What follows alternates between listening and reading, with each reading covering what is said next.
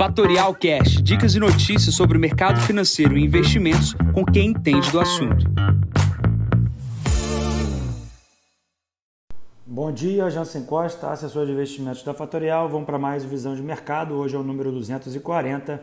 Hoje é dia 25 de março, 7h45 da manhã. Mercados relativamente estáveis com alguns sinais de fragilidade. Começando aqui pela parte do mundo, os pontos de atenção que eu gostaria que todo mundo ficasse uh, atento uh, são a questão da vacinação na Europa. É bastante lenta esse processo, a gente vem comentando nos últimos dias a demora ali na definição se vai usar, se não vai usar a vacina da AstraZeneca. Isso tem atrasado a vacinação no continente europeu. E qual é o medo aí dos analistas, dos economistas, etc. Alguns países dependem muito do processo de turismo, né? a receita do turismo no verão. E se essa vacinação não acontecer até lá, muitos analistas preveem ah, uma dificuldade desses países ah, na questão das questões econômicas ligadas ali à receita e até à estabilidade ah, da população. Né? Então, obviamente, precisa acelerar a vacinação na Europa e a gente vê isso em reflexos na moeda do euro. O euro tem se desvalorizado frente ao dólar, coisa que não acontecia há alguns meses. Outra questão importante nas bolsas da China, a gente não vem comentando aqui com grande intensidade, mas está havendo ali uma realização de lucros nas últimas semanas e também está tendo uma interferência governamental em algumas empresas na China e os Estados Unidos com a China e a Europa com a China têm piorado as suas relações ali. A gente já viu alguns comentários de Joe Biden com relação à China, com, sendo até um pouco mais crítico do que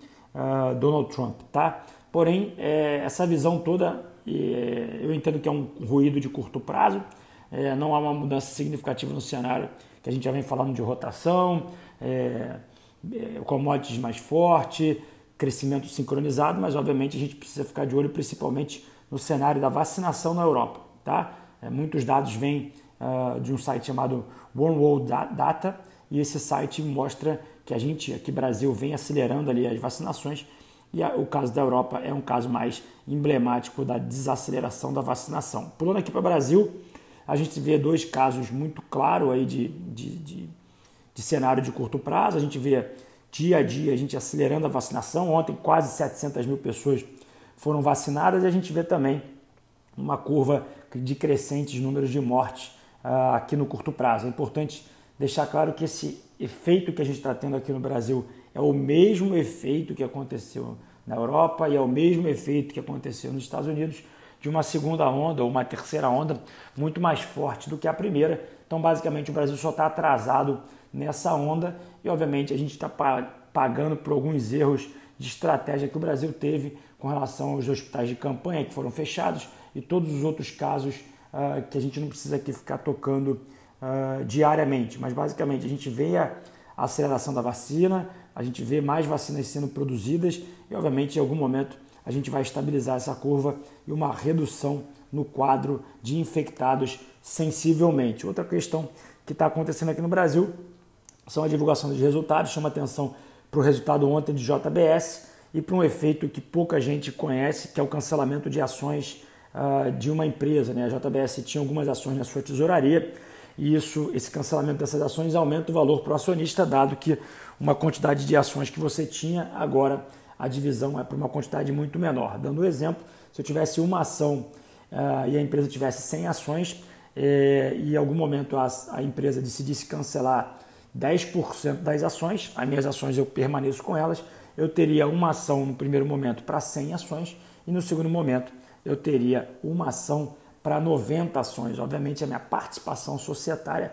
aumentaria e isso elevaria ali o preço das ações naturalmente. E outro resultado que acabou de sair aqui na parte da manhã é o resultado de local web que veio acima aí das expectativas que o mercado previa. Tá? Então a gente está no meio de resultados corporativos.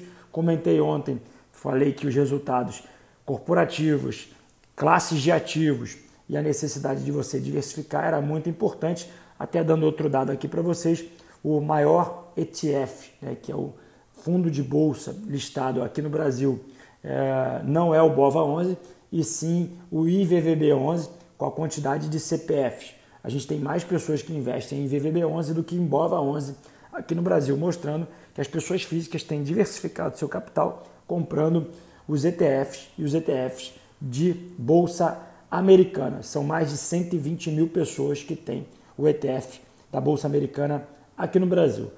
Falando aqui sobre a agenda, hoje é dia de PIB nos Estados Unidos, do quarto TRI às 9h30, e é toda quinta-feira seguro-desemprego nos Estados Unidos também.